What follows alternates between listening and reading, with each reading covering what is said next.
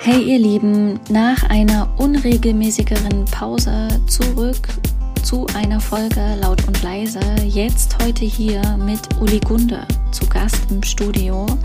Uli Gunde heißt eigentlich Erika und ist im Bergsport, Trekking, Reisen und Kreativen gleichzeitig unterwegs.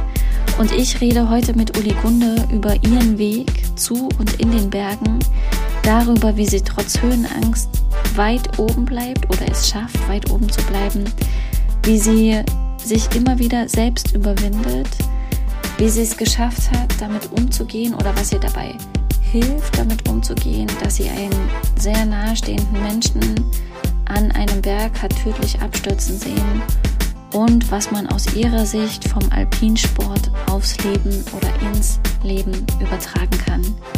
Ich freue mich sehr, dass sie heute hier ist und wünsche euch genauso viel Freude und genauso viel Tiefe und ein schönes, fröhliches und weites Hören. Bis gleich. Erika, hallo, herzlich willkommen. Schön, dass du dabei bist bei der kleinen Folge Laut und Leise. Danke, ich, dass ich hier sein darf. Ich steige am Anfang immer mit ein, einem Fragekomplex ein, bevor wir wirklich aufs Thema gucken oder da ein bisschen, bisschen reingehen. Ich fange einfach mal an. Was hat dir heute ein Lächeln ins Gesicht gezaubert? Äh, einerseits der Sonnenaufgang, weil ich morgens noch ganz schnell ganz wichtige Post zur Post äh, zum Briefkasten gebracht habe und da war eine ganz verrückte Wolkenstimmung und ich habe mich irgendwie gefreut, dass ich die sehen darf.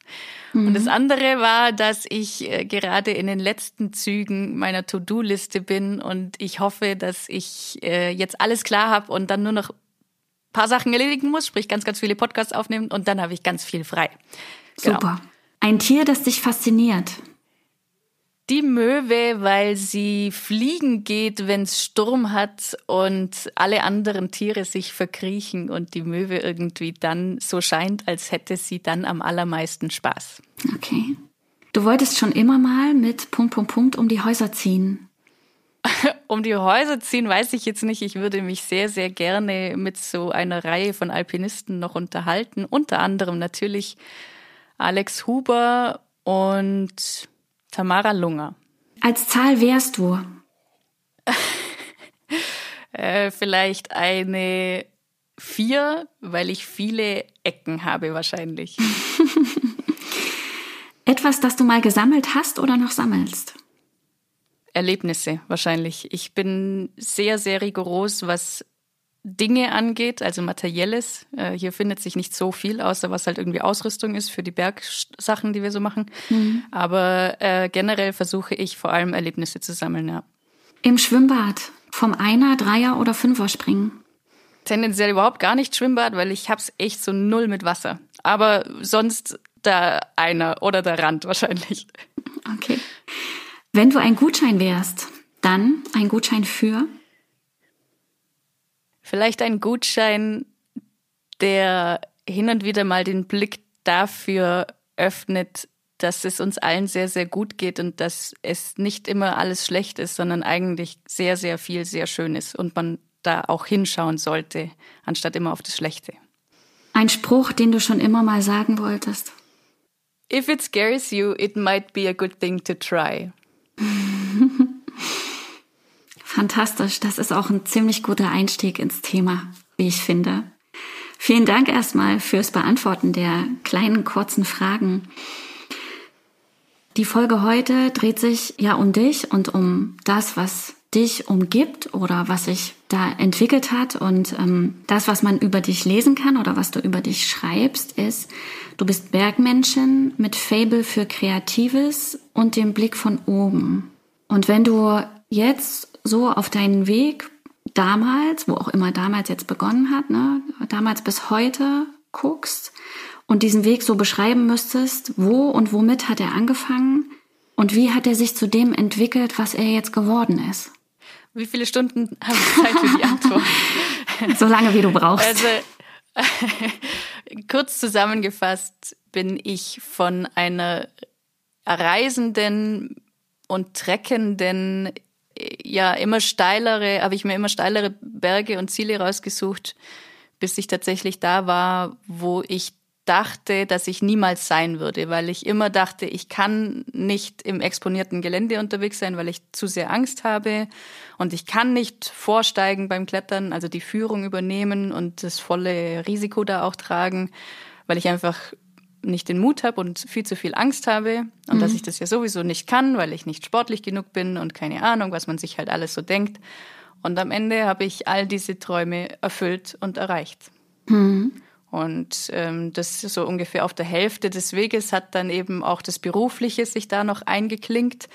Äh, da habe ich mich dann eben selbstständig gemacht, eigentlich eher aus der Not heraus, weil es im alten Job einfach so nicht mehr weiterging. Und ich habe dann gekündigt und es hat sich einfach so gefügt, dass ich tatsächlich dann von diesem Weg, den ich dann eben noch vollends beschritten habe, äh, bis heute leben kann. Hm. Das heißt, es gab den Fable für Berger. Gab es den schon immer oder ist der irgendwann entstanden? Den gab es wahrscheinlich schon immer. Den habe ich sicher von meinen Eltern in die Wiege gelegt bekommen, obwohl mein Vater auch extrem Höhenangst hat. Also von dem habe ich auch diese Angst mitbekommen, schätze ich mal. Mhm. Ähm, zwischenzeitlich war es dann natürlich total uncool, weil man ja äh, ja, mit 16, 17 geht man natürlich nicht in die Berge und irgendwann habe ich es für mich wieder selbst entdeckt mhm. und dann eben ja, auf eine ganz neue Weise, weil natürlich meine Eltern, das war halt natürlich reines Wandern und immer auf sehr sicheren Wegen ähm, und jetzt auch nicht irgendwie besonders sportlich oder so. Ich meine, wir waren halt auch eine fünfköpfige Familie und dann hatte ich aber irgendwann mal ein Bild gesehen. Ich weiß es leider nicht mehr, was das genau war oder wer. Es war auf jeden Fall eine Frau, im alpinen Gelände, also wirklich so mit Schnee und Eis und senkrecht und Fels und keine Ahnung, so richtig alpin einfach. Und mhm. die war da im Vorstieg unterwegs. Das heißt, sie hat geführt, diese, diese Seillänge. Mhm. Und das hat mich so krass fasziniert und eben gleichzeitig auch dieser Gedanke, dass ich das nie können werde, aber voll gern können würde. Mhm.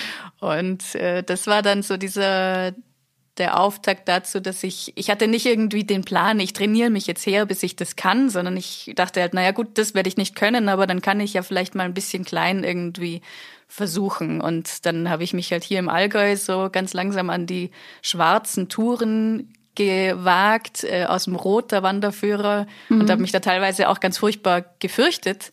Und äh, ja, durch die Übung wurde es dann halt immer besser. Mhm. Was war der erste Berg oder welcher war der erste Berg, den du bestiegen bist?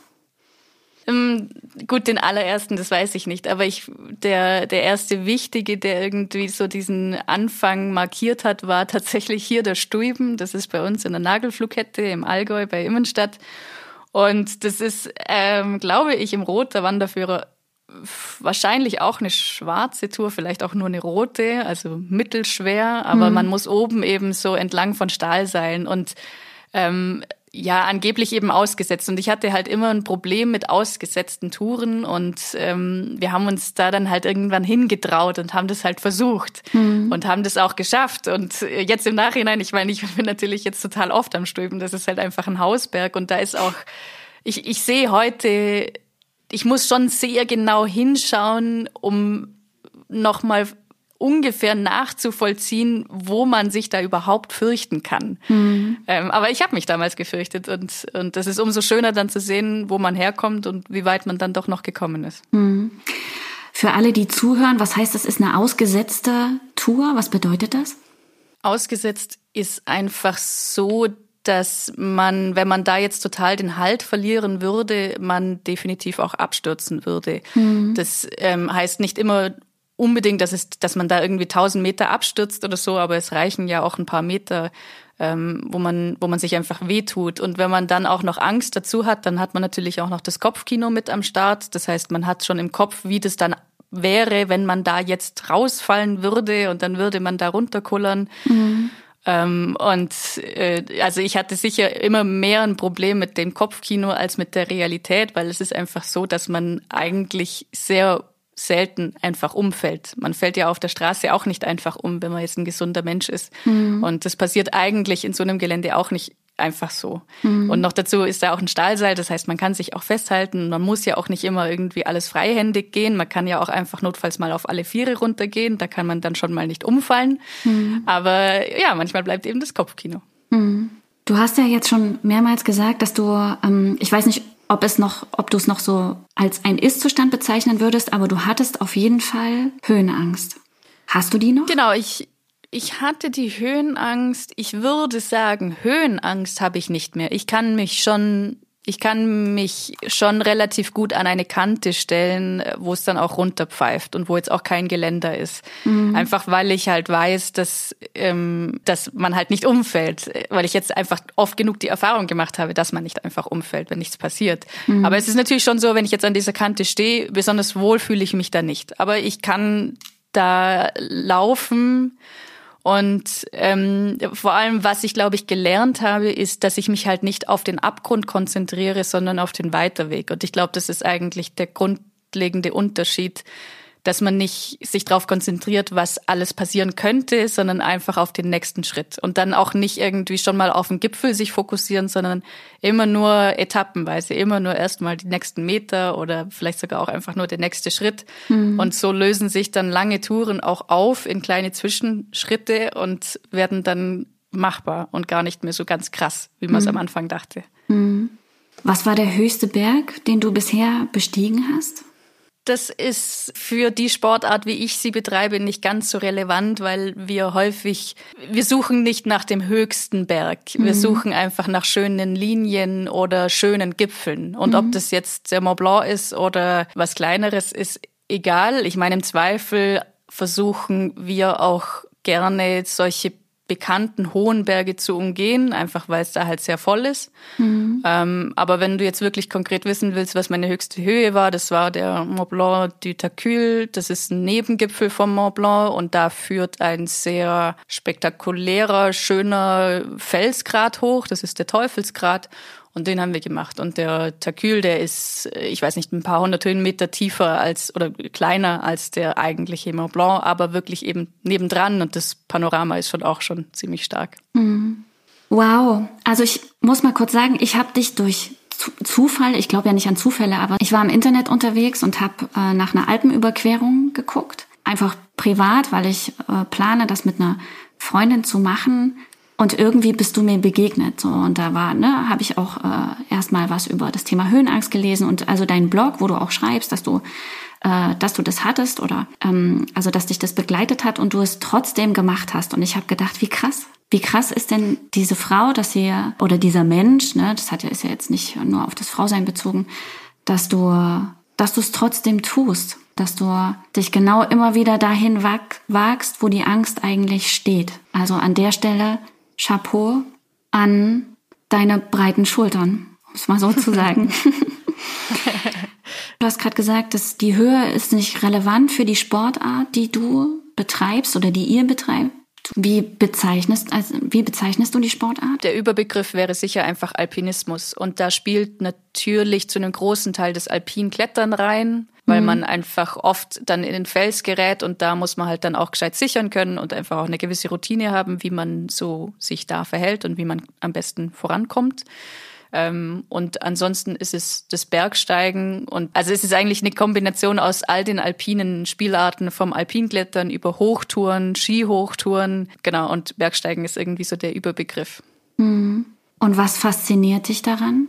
Generell am Alpinismus, also Alpinismus klingt immer so groß. Wenn ich an Alpinismus denke, dann denke ich eher an so ganz große Berge wie Cerro Torre in Patagonien oder Karakorum irgendwie dort im Himalaya. Ähm, aber was mich fasziniert, ist einerseits natürlich die Landschaft weil man gerade bei solchen großen Touren ja auch sehr früh unterwegs ist. Das heißt, man startet sehr oft mitten in der Nacht mhm. und ist dann, wenn die Sonne aufgeht, schon ganz weit oben. Und Sonnenaufgänge von dort oben, die die sind einfach magisch. Einerseits hat man einfach auch schon so ein bisschen was zurückgelegt und weiß, ähm, ja, das jetzt jetzt kommt endlich das Licht, jetzt wird's wieder ein bisschen leichter auch oft. Hm. Und man wird eben so klein. Also man ist als kleiner Mensch irgendwo an irgendeinem unbedeutenden Gipfel unterwegs und um einen rum stehen tausende andere Gipfel hm. und wir sind nur ein kleiner Punkt und versuchen da irgendwie raupenartig mit unserem Seil irgendwo hochzukommen. Hm. Und man sieht erstmal, wie klein und unwichtig wir sind und natürlich auch, wie schön einfach die Natur ist und wie sehr wir sie schützen sollten. Hm. Und das andere, was du jetzt ja auch vorher gesagt hast, es ist definitiv die Auseinandersetzung mit einem selbst. Also gerade diese Auseinandersetzung mit meinem Kopf, der glaube ich tendenziell schon ähm, ein bisschen schwächer ist als bei den meisten anderen Alpinisten. Ich meine, viele andere können das einfach viel besser ausblenden oder haben noch einen größeren Spaß an der Angst vielleicht auch, weiß ich nicht genau.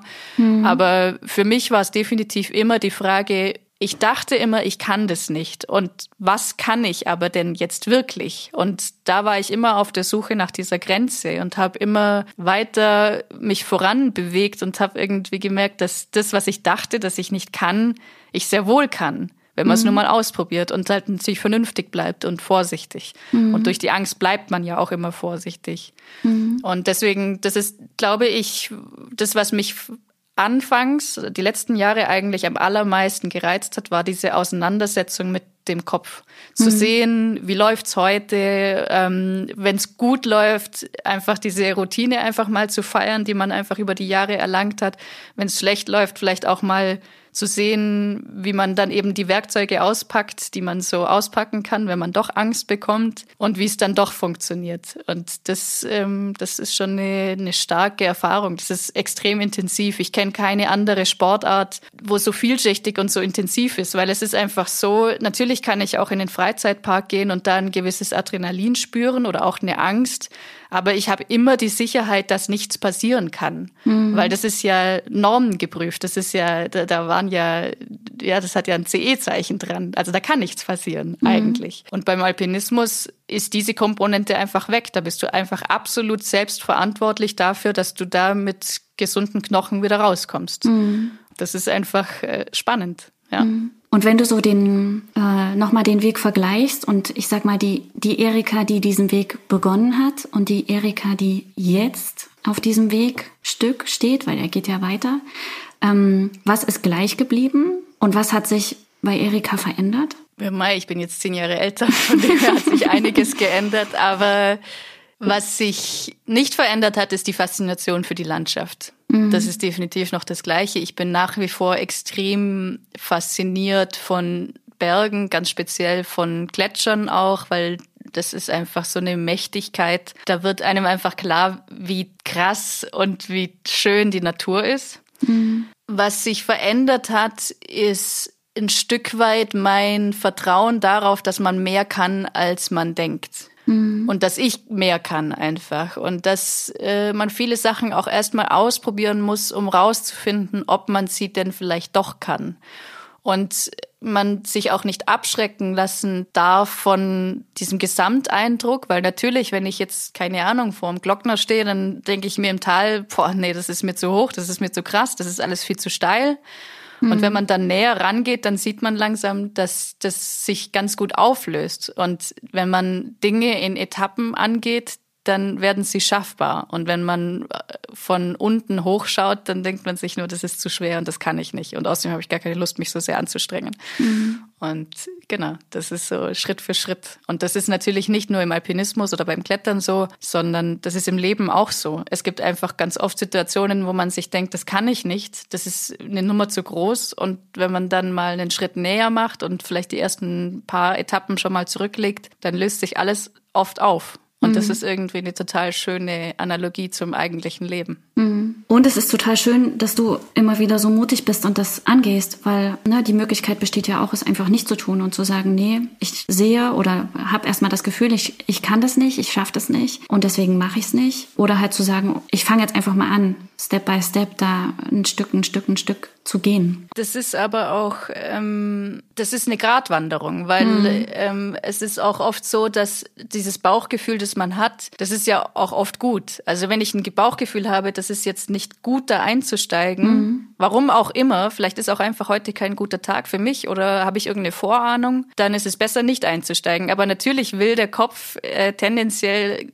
Ruhe haben und suggeriert einem dann alle möglichen Gefühle, dass man heute ja besser nicht einsteigen sollte. Und das das zu unterscheiden, rauszufinden, will ich das wirklich? Mhm. Oder gibt es wirklich einen Grund, gibt es wirklich einen Grund, das jetzt heute nicht zu machen? Mhm. Oder auch im Leben. Ich meine, es ist ganz mhm. oft so, dass es, dass man das, dass man Bammel hat oder dass man irgendwie am liebsten jetzt einfach irgendwie das doch nicht machen will. Und dann ist es aber eine total gute Sache, wenn man rausfinden kann, ob das jetzt einfach nur Bammel ist und der mhm. Kopf irgendwie einfach seine Ruhe haben will und dir deswegen irgendwelche Ausreden beschert oder ob das jetzt vielleicht wirklich ein echtes Bauchgefühl ist, dass du es lassen solltest. Und mhm. das zu unterscheiden oder wenn du erstmal weißt, dass ob du es wirklich willst und ähm, ja, dann dann ist es leichter. Mhm. Das finde ich total super, dass du das sagst. Im Übrigen ähm, finde ich auch bemerkenswert, dass du quasi intuitiv schon immer meine Fragen vorab beantwortest, die ich hier aufgeschrieben habe.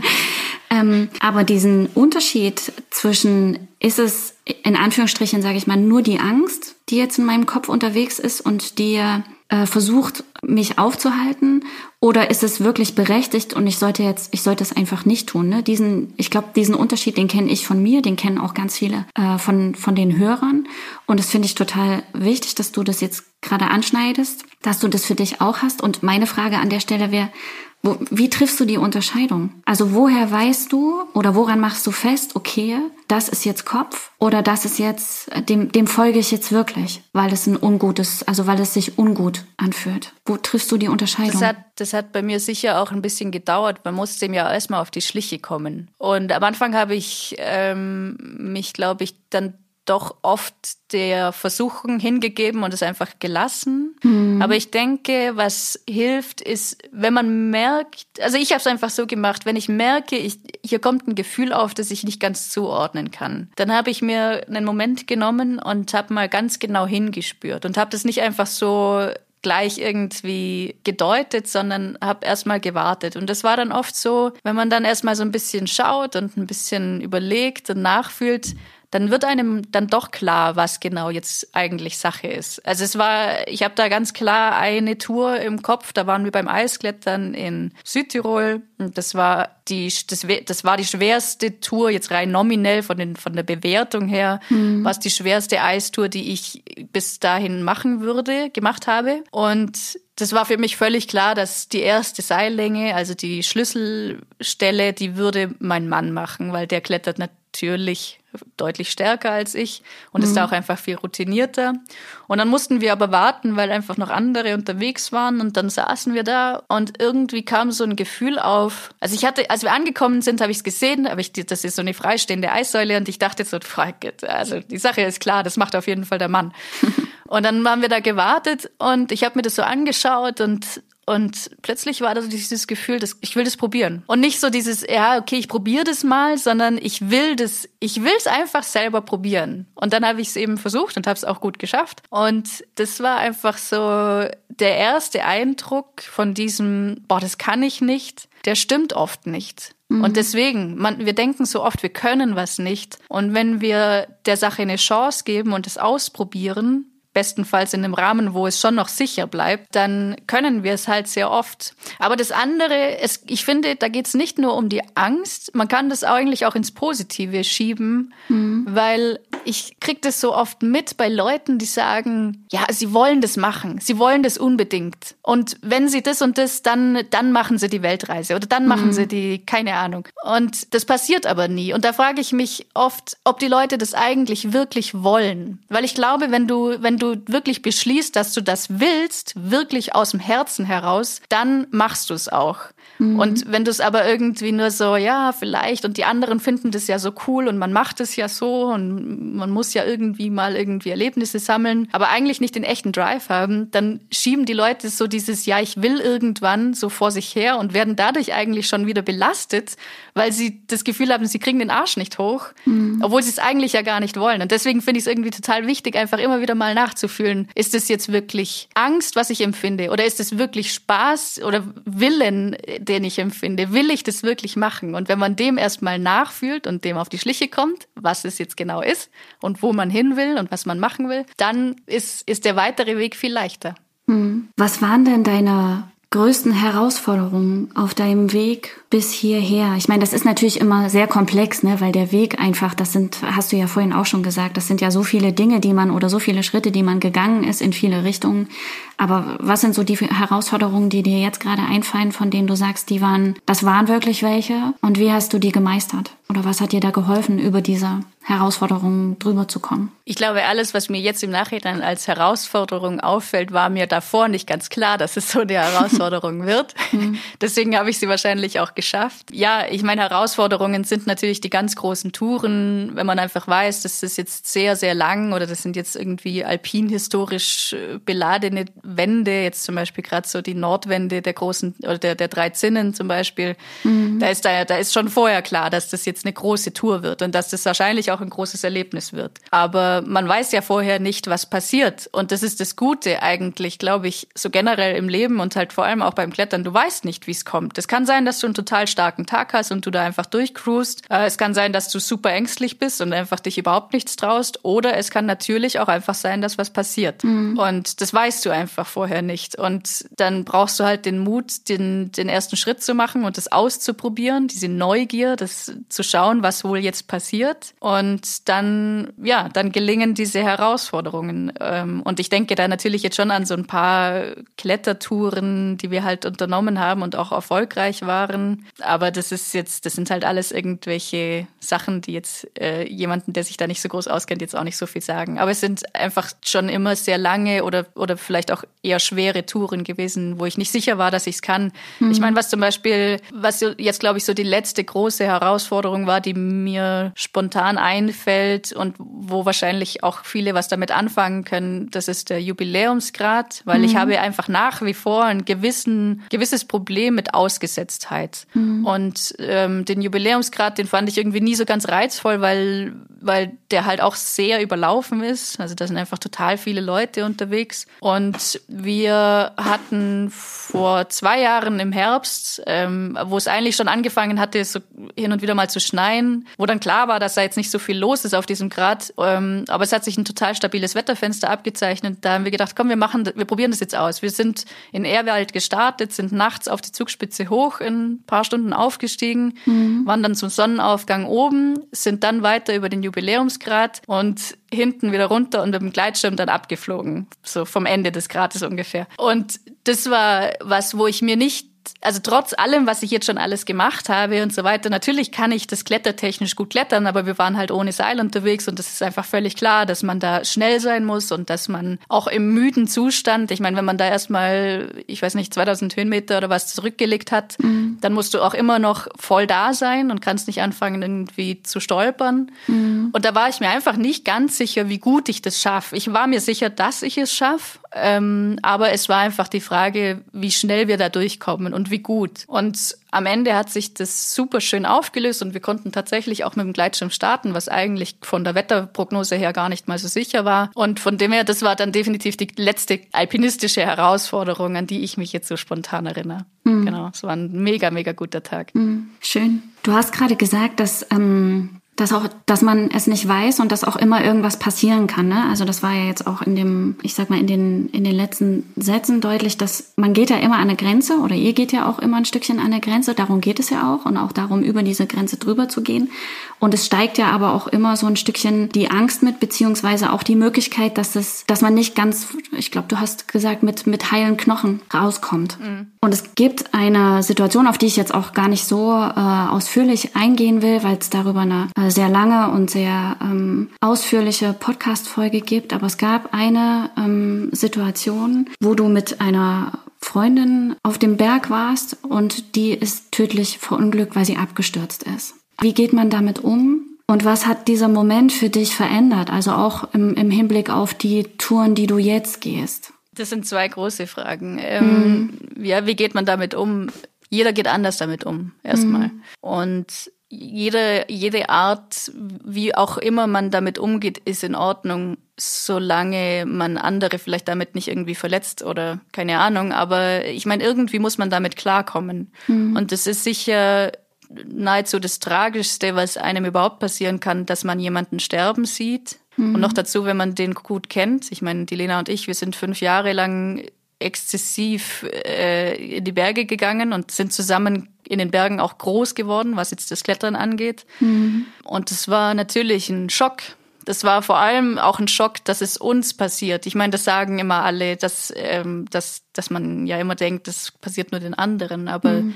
wir waren eigentlich immer sehr, sehr defensiv unterwegs. Und ähm, ja, ich meine, das, was passiert ist, das hätte jedem passieren können. Das hatte auch nichts damit zu tun, wie gut wir waren. Äh, da ist einfach ein Stein gekommen, der dann für den Absturz gesorgt hat. Und ähm, ja, das, ich meine, das ist einfach tragisch und das hat mich natürlich völlig aus der Bahn geworfen. Ähm, und ja, ich war einfach sechs Wochen lang einfach zu gar nichts fähig. Also ich mhm. habe einfach genau gar nichts gemacht. Ich war einfach nur hier auf der Couch gelegen. Ich habe nahezu alle Aufträge habe ich abgelehnt oder ja, also meine Partner, meine Kooperationspartner die waren da auch alle extrem verständnisvoll. Ich meine, die kommen aber halt auch alle irgendwo aus dem Bergsport. Mhm. Und ich habe mich hier einfach verkrochen und habe die Trauer zugelassen, habe ganz viel mit meinem Mann darüber gesprochen, der sich natürlich mit sowas schon, also ihm ist jetzt sowas noch nicht passiert, aber man kennt natürlich die Geschichten. Mhm. Und ich habe halt viel aufgeschrieben und war dann allerdings so nach vier, fünf Wochen schon so weit, dass ich eigentlich mir eine professionelle Hilfe gesucht hätte, weil ich das Gefühl hatte, das langsam geht's hier nicht mehr voran und meine Welt steht irgendwie immer noch still und so kann es irgendwie nicht weitergehen. Und ich habe dann irgendwann so dieses Gefühl gehabt, ich brauche jetzt irgendwie ein positives Erlebnis, äh, irgendwas, irgendwas, wo ich einfach mal komplett rauskomme und, und wieder Freude empfinde. Und da hatte ich schon immer einen, den Traum, mal über die Dolomiten mit dem Gleitschirm zu fliegen. Mhm. Ähm, einfach über diese Felsen, wo wir ja auch jedes Wochenende Sommer wie Winter verbracht haben. Und das ist aber relativ anspruchsvoll, dort zu fliegen. Andererseits wusste ich irgendwie schon auch, dass ich das eigentlich erfahrungstechnisch wahrscheinlich drauf haben müsste, speziell wenn ich da mit jemandem gehe, der sich auskennt. Und dann habe ich mir halt äh, ein Seminar gebucht und das hat dann letztlich tatsächlich geklappt, dass wir über den Langkofel geflogen sind und rüber zum Sella und Richtung Marmolata und so, also diese ganzen großen Kletterfelsen. Mhm. Und das war so, das war eine extrem emotionale Zeit, also das war halt eine Woche lang und das, das war, das hat sehr tief angefangen und hat dann natürlich mit einem maximalen Hoch geendet. Mhm. Und das hat mich irgendwie wieder zurückzentriert in, in meine Welt. Und nachdem konnte ich mich dann auch wieder freuen und habe mich auch nicht dafür geschämt, dass ich mich freue. Mhm. Und von dem her, das war, das war sehr, sehr gut. Genau. Und wie es sich für mich jetzt, was sich jetzt für mich verändert hat, ich war relativ schnell danach nochmal beim Bergsteigen, weil ich sehen wollte, ob es jetzt was für mich verändert hat, ob ich eventuell gar nicht mehr im Fels klettern kann, weil ich immer Angst habe vor, vor Steinen oder so. Mhm. Das war nicht der Fall. Das ging eigentlich gut. Aber also ich war natürlich schon sensibilisiert jetzt noch mehr für steinschlägige Bereiche. Also wenn man irgendwo unter einer Wand durchqueren muss, wo man weiß, dass von oben Steine kommen könnten, da ähm, da, da ist mir einfach unwohl, noch viel unwohler als sonst. Äh, und ich bin da einfach, ich versuche einfach möglichst schnell da durchzukommen. Mhm. Aber was ich schon gemerkt habe, ist, dass meine Lust am Risiko nicht mehr da ist. Mhm. Ich hatte immer einen gewissen Reiz daran, mich zu fordern oder so diese Challenge einzugehen, was ich kann und was nicht, immer im sicheren Rahmen, aber, aber trotzdem, das hat mich irgendwie, ich hatte da eine gewisse Neugier. Also äh, ja, es ist einfach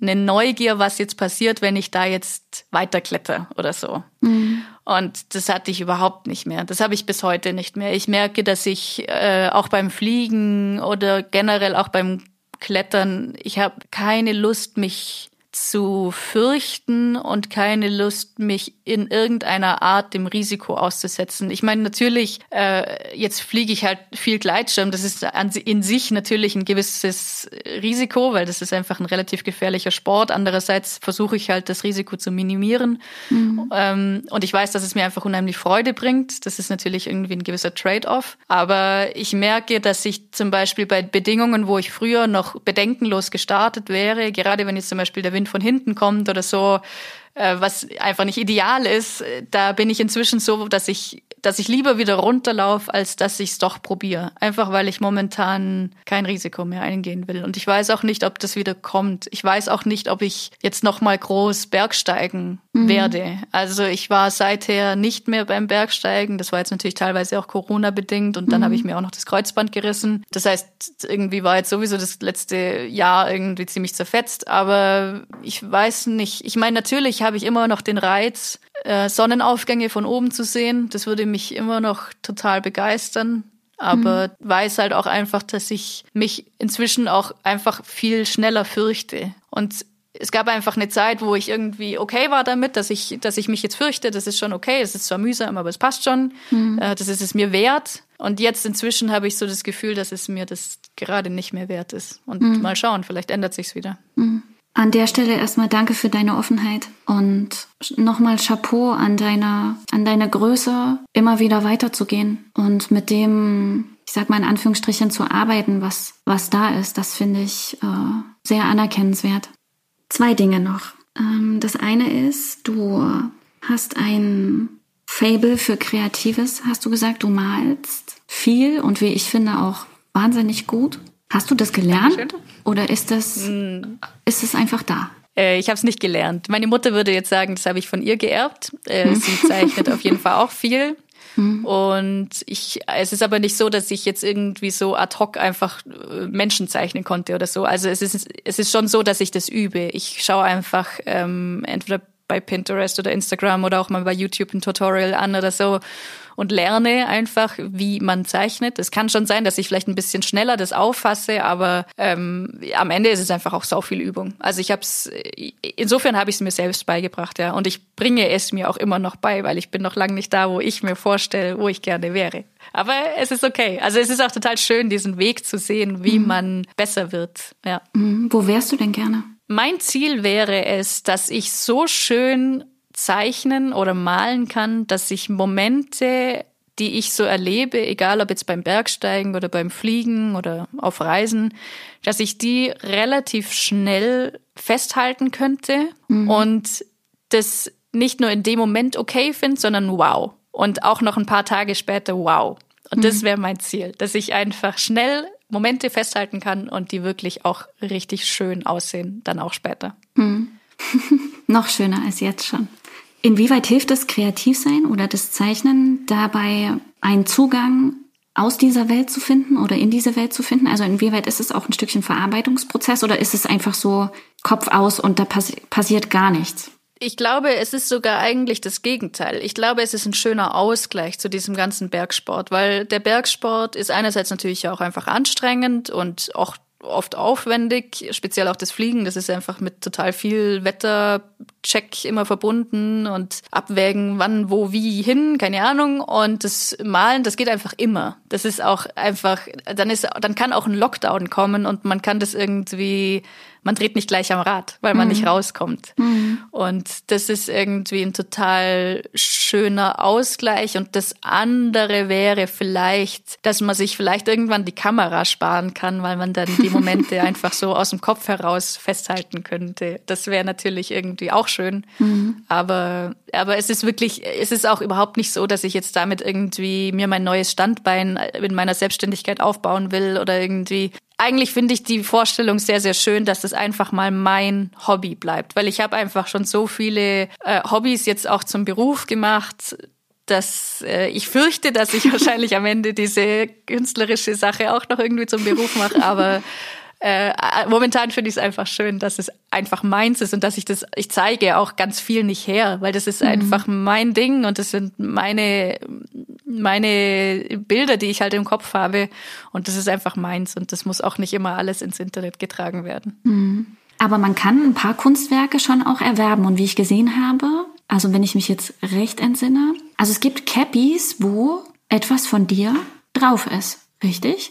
Ja, die Caps, die sind sogar jetzt ganz frisch dazu gekommen. Ja. Also es gab schon lang natürlich äh, Kunstdrucke einfach von mhm. meinen Zeichnungen, diese Bergzeichnungen, die ich schon länger mache. Das sind so ganz fein gepunktete Bilder von großen Bergen dieser Welt. Und das, die Aquarelle, die ich jetzt gezeichnet habe, weil ich mir jetzt während des Lockdowns habe ich mir quasi zwei Wochen Auszeit gegönnt und habe einfach nur Aquarell gemalt und die habe ich jetzt äh, gerade gestern final jetzt noch verlost und habe die Erlöse gespendet. Und genau, den Steinbock, den du meinst und jetzt auch bald der Gleitschirm, der Federpilot, mhm. den gibt's jetzt auch als Cap zu bestellen. Genau. Also es ist, ich weiß nicht, ich habe einfach immer irgendwelche Ideen und produziere dann irgendwie so ein paar Dutzend Stück und verkaufe die dann und dann ist das auch wieder weg. Also es ist jetzt nicht so, dass ich hier irgendwie ein riesiges Lager habe mit hunderten Caps verschiedenster Art, sondern das ist einfach, es gibt mal eben jetzt wie jetzt momentan diese gelbe Schildmütze mit dem Steinbock drauf und wenn die verkauft sind, dann sind sie auch weg. Mhm.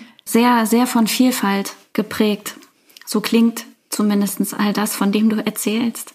Bevor wir Adieu sagen, sage ich erstmal Danke bis hierher für dein Dabeisein und für deine Gedanken und für deine Antworten. Und ich habe ja am Anfang gesagt, dass ich immer mit einem Fragekomplex auch aussteige. Die würde ich dir mal jetzt noch nennen. Du hast einen Wunsch frei. Welcher ist das? Groß oder klein? Ja, groß. Ich wünsche mir, dass meine Lieben und ich und am besten auch alle anderen auf dieser Welt gesund bleiben. Klein ist, ich möchte dieses Jahr mit dem Gleitschirm über das Schreckhorn fliegen, wo die Lena abgestürzt ist. Mhm. Kinder sollten unbedingt Punkt, Punkt, Punkt lernen. Die Natur verstehen und schätzen lernen. Wir Erwachsenen sollten dafür unbedingt Punkt, Punkt, Punkt tun. Unsere Natur schützen und für sie bewahren. Angenommen, es gibt ein Buch über dein Leben. Wie heißt es und wer sollte es unbedingt lesen? Vielleicht heißt es auch, uh, if it scares äh, you, it might be a good thing to try. Und es sollten einfach alle, vor allem Frauen, aber eigentlich alle lesen, die meinen, dass sie was nicht können. Ein Film, den man gesehen haben sollte. Weiß ich nicht. Äh, spontan fallen mir nur eine Reihe lauter Arte-Reportagen über all die Dinge ein, die bei uns auf der Welt so schief gehen. Aber ein Kinofilm fällt mir gerade nicht ein. Mhm. Wenn du sagst Arte-Reportagen, dann ein Thema, mit dem man sich beschäftigen sollte? woher eigentlich all die Dinge kommen, die wir so konsumieren und ob wir diese Dinge wirklich konsumieren sollten, wenn wir wissen, wie sie produziert wurden. Und das ist jetzt nicht nur Konsumgüter, sondern vor allem auch Lebensmittel. Ein Buch, das man gelesen haben sollte? Als Kletterer sollte man auf jeden Fall das neue Buch vom Tom Dauer über Kurt Albert lesen, weil man da einfach äh, mitbekommt, woher wir als Kletterer kommen. Und ansonsten lese ich jetzt momentan gerade das Buch vom Alex Huber über die Angst. Und das ist äh, ja natürlich wieder mein Thema und von dem her auf jeden Fall auch ein sehr, sehr gutes Buch. Ein Satz, den man gesagt haben sollte. Danke. Das Wichtigste im Leben ist Dankbarkeit und die Schönheit von all den Dingen da draußen zu sehen. Das Zweitwichtigste im Leben ist Liebe.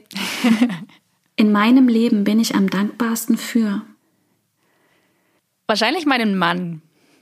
Und dass ich die Freiheit habe und wahrscheinlich auch einfach die Voraussetzungen, dass ich dieses verrückte Leben leben kann, das ich gerade lebe. Das ist ein guter Abschlusssatz. Ich danke dir sehr, dass du da warst.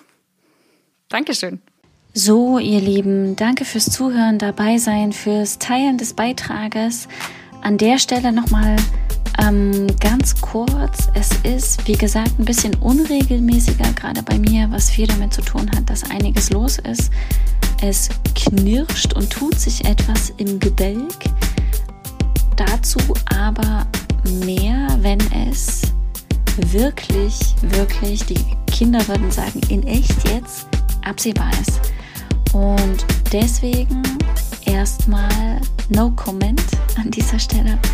Ähm, ich werde noch eine Podcast-Folge machen, bevor ich mir ein bisschen Sommerpause nehme.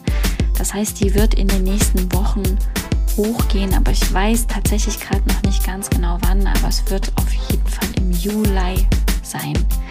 Nur, dass ihr ein Stück weit eingebunden seid. Und ansonsten nochmal danke fürs hier dabei sein. Der Link zu Erikas Seite ist wie immer in den Show Notes. Da findet ihr dann auch den, also über diesen Link findet ihr den Weg zu ihrem Podcast, der Uli Gunde plauscht heißt. Ihr findet über diesen Link auch den Weg zu ihrem Blog und zu ihrem kreativen Sein, was auch immer sich dahinter verbirgt. Ihr dürft gespannt bleiben. Und ich lege gleichzeitig auch nochmal den Link zu der ausführlichen Podcast-Folge über den tödlichen Absturz ihrer Freundin Lena in die Show Notes. Wer sich den Podcast gerne anhören möchte, findet den Weg darüber dorthin und wie immer auch den Link zu meiner Seite beziehungsweise den Link zu meinem Social Media Profil für Kommentare und Anregungen und auch eine Beratung, eine Beratung oder ein Coaching haben möchte, der kann sich an der Stelle auch auf diesem Weg an mich wenden.